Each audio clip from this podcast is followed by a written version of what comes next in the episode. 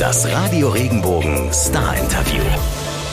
Hi, ich bin Marlene Vogel und ich habe für euch mit Rory Graham gesprochen. Den kennt ihr wahrscheinlich besser als Rag and Bone Man. Grund dafür ist seine neue Platte Live by Misadventure gewesen. Da ist unter anderem diese Ballade mit Pink drauf. Sometimes I close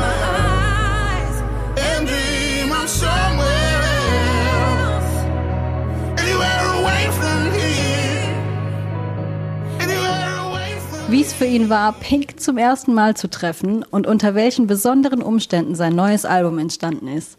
Das hört ihr jetzt. Hi there, Rory. How are you? Hello, nice to talk to you. Good to talk to you too. We got to talk about your new record, uh, Life by Misadventure.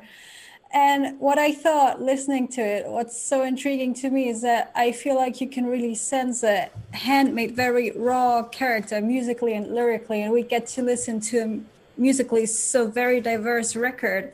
Yeah. And all songs are compiled under the title Life by Misadventure. As I already said, like what does the record represent to you and what story does it tell? It kind of just represents the last 10 years of my life, really. I mean, there's a lot of songs about how how I've first felt in the instance of being recognized and and the, the, the craziness of life as it is now. And now that I feel a bit more calm in myself that, you know, life is good now, um, I tend to worry a lot more about the future and about the world that my son lives in now and, and how he's going to grow up. So it's kind of about lessons learned. To, sum, to try and sum it up, it's about lessons. Now you just mentioned lessons learned and um, talking about your son and the first song on the record, Fireflies, is such a beautiful and peaceful and warm beginning. If you ask me, can you let us in on who you had in mind while writing the song? Well, I was in um, I was in Tennessee in a place called Leiper's Fork, and it's um, it's in a place called Franklin County, and it's very beautiful. And at night time, fireflies come out, and I'd never seen them before in real life. And I saw them, you know, in the air at night time, and I thought my son would think that's magic, you know, like real magic. And I, I guess I, I was kind of away from my family for quite a long time, writing in, in Nashville. So it just made me think of my boy a lot. And it's it's just about it's like a message to him saying like be bold and be unafraid of life. That's that's the message. But it came from it, the inspiration came from seeing fireflies, and I thought that was a nice way to round it up. It is so nice to see those. How do you think has being a dad affected your views of life? It makes you question everything, and it, and I think I think it makes you um, much less selfish as a person because you've got someone else to think about now, and you're you're not the most important thing anymore. And I think it made me learn. It taught me about like being open and and also um just you know my want for for him to be open emotionally because we we were taught so much from a young age that being emotional was a bad thing. But I think te- te- it's important that we teach our kids now that we want them to love freely and want them to think freely and we want them to be open and honest about their feelings. So and it's okay to do that. I think that's a very, very beautiful thing uh, to be mindful about. You mentioned before that you've been to Nashville and you wrote and recorded the record there. What was it like to get creative in like one of the music cities? I mean, let me tell you, Nashville is like it's crazy for music. Like it, it's it's there's nowhere else in the world like it. It's so music central, like like everywhere. There's live bands everywhere every night of the week. But the last time we went there to record the album, it was like a ghost town. It was the weirdest thing because somewhere that's like it's. I mean, Nashville is literally jumping all the time. And then last time we went, there was no one there, and nothing was open, and it was like, yeah, it was a very very strange thing. Oh, I can imagine, especially if you're used to it being different, right? Yeah, And, yeah. and, and I was wondering, did Nashville kind of conjure up the country vibes on some of the songs? Like, for example, Changing of the Guard or Fireflies that we've already talked about? Or is that something you've anticipated before?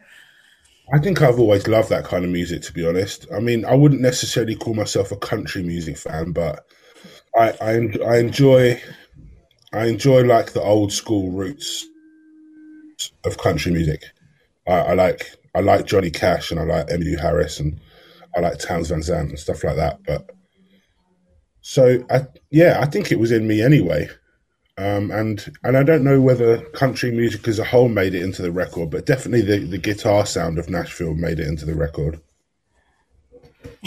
And it made it onto the record in a very special way, right? You went about recording the album in a different way than what's common these days. Can you let us in on how you've recorded and what was that like for you? Well, we were like kind of forced into a situation um, because we didn't have very long to record this record. We had six days. Oh, wow. We originally had three weeks, but then when we got to Tennessee, uh, they announced the lockdown and we had to quarantine for like two weeks. So, yeah, we actually only got got six days to record the record. Um, so we just set up the, a group of musicians and played the whole record like a band, and it was great. I don't know why I've never done it like that before, because uh, it just it it just makes for um, a much more live sound, and also it's so much more fun. It's so much more fun. I'm gonna do it like that from now on. I feel like you can really, uh, while listening to the record, sense that raw emotion of those live sessions. wow, my voice is giving up now, right? and another uh, song that I want to talk about to you is All You Ever Wanted, the first single that you put out. Yeah. And you're singing, It's a city of a thousand heartbeats, no room for another soul, the same building on a different street, but nobody knows. You've written the song with some cities in mind, right?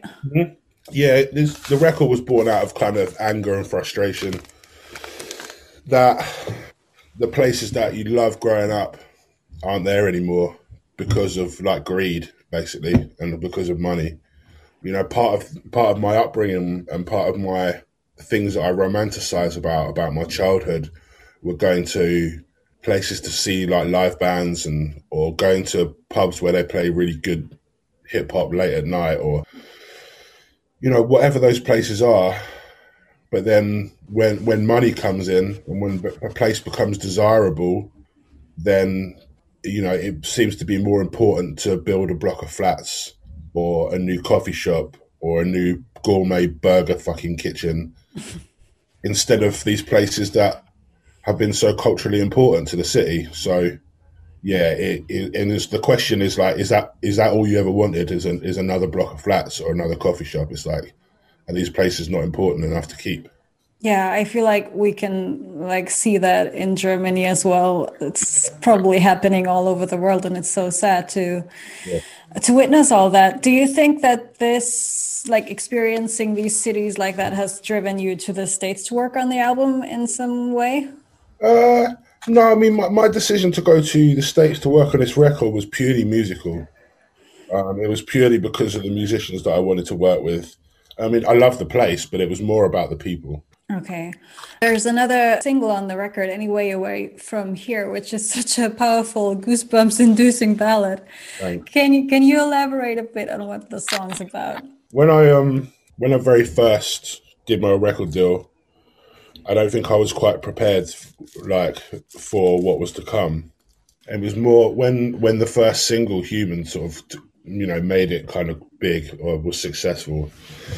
I found myself in situations where I was very uncomfortable, and um, I kind of felt weird about it. Like I, I shouldn't feel uncomfortable, but I did, and I didn't. I didn't want to be around that many people all the time, and I found it suffocating.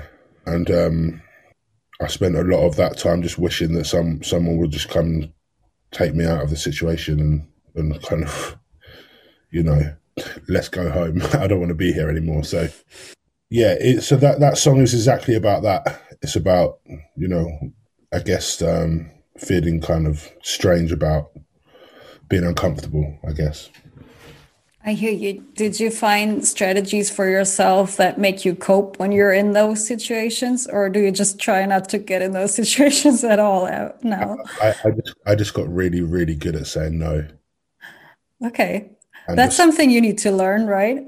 Yeah, and and then and and not feeling guilty about it, and just and not having to ha- have excuses. It's not like, you know, oh, I can't do this because it's like I can't do that because I don't want to.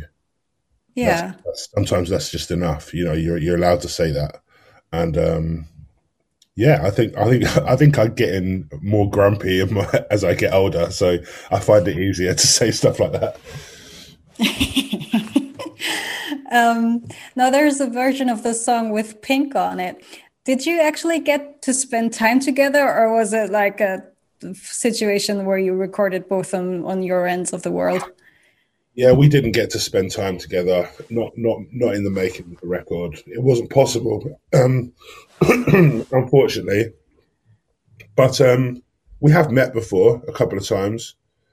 But yeah, it would have been nice to record it together. But um, yeah, unfortunately, can't we can't in these times. Yeah. Can you remember what your first encounter was with her? What was it like? It was very brief, but we played uh, a show together in Montmartre in Paris, and it was like a radio show, and it was it was two quite short shows, and she she played after me. She was the headliner. When I'd finished playing, she came out singing "Human," and I was, I was like, "Yo, that's rad! Like amazing!" And uh, I met her so briefly for like ten seconds, and but then we talked again at uh, the Brit Awards in uh, 2019, and um, I just you know I love her. I think she's amazing, and I told her that, and I'm I'm I'm so glad that she did this record with me because she's a superstar. She could have said no, but she really loved the song. So, and that's what it's all about. Yeah.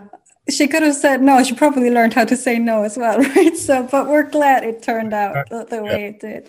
Yeah. Um, now, Rory, you're playing some shows in fall. What are you looking forward to the most when you can finally get back on stage?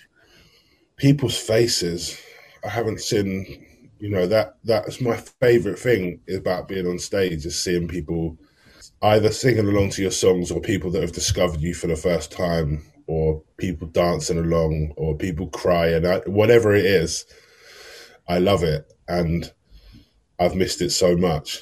It's been like losing a limb. So I think me and my band all feel the same. We just want to get back on stage as soon as possible.